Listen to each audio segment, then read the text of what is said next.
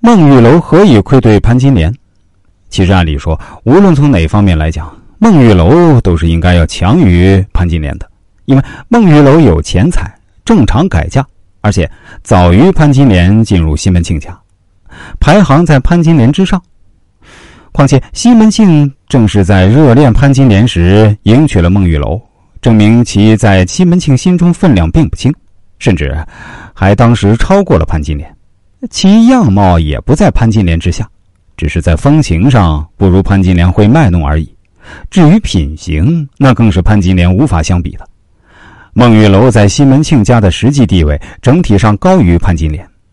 但何以孟玉楼在潘金莲一进西门庆家门后，自觉低潘金莲一等，自觉有愧于潘金莲，因而处处让着潘金莲，处处迎合潘金莲。孟玉楼有愧于潘金莲，其愧意出自西门庆与潘金莲正打得火热的时候，孟玉楼客观上的第三者插足。小说第八回写潘金莲一月不见西门庆的面，心急火燎，几至发疯。好不容易将西门庆请入家门时，潘金莲忍不住嗔怪他：“家中新娘子陪伴，如胶似漆，哪里想起奴家来？是怜新弃旧、负心的贼。”接着发现西门庆头上油金簪上有“金勒马思芳草地，玉楼人醉杏花天”两行字，于是便说道：“你还不变心嘞？”由此我们可以知道。潘金莲还是认识很多字儿的，这也间接说明了在北宋年间民间经济文化和教育的繁荣。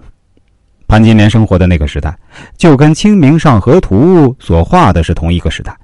虽然西门庆抵死不承认迎娶了孟玉楼，潘金莲也只是胡乱猜测，但他确实将怨恨的锋芒对准了那个坏他好事儿。客观上离间他与西门庆关系，致使他独守空房一个多月的莫须有的新人。潘金莲是个容易记恨也惯于报复的人，在他进了西门庆家门后，一定会想起这件让他耿耿于怀的事儿，并发现他的猜测没有错，使他备受冷落的罪魁祸首就是孟玉楼。而世故练达的孟玉楼，虽然当时根本就不知道有潘金莲这个人存在。根本就不知道西门庆与他正打得火热，而他相信自己在客观上的确坏了潘金莲的好事自然心生愧意。与潘金莲相处一段时间后，他更清醒地意识到，潘金莲在妻妾中排位最低，却最强势。吴月娘形式上是老大，潘金莲却是实际上的老大。得罪吴月娘有可，得罪潘金莲后患无穷。年龄长于西门庆，曾是范布商人郑氏娘子的孟玉楼，可谓老谋深算。他审时度势，定下了夹缝中求生存的处世之道：上敬奉吴月娘，下迎合潘金莲，两头讨好，两不得罪。只有这样，才能在充满尔虞我诈、勾心斗角的西门庆家族中独善其身，得其善终。对潘金莲这样的恶妇，万全之策是，与其交恶，不如结交。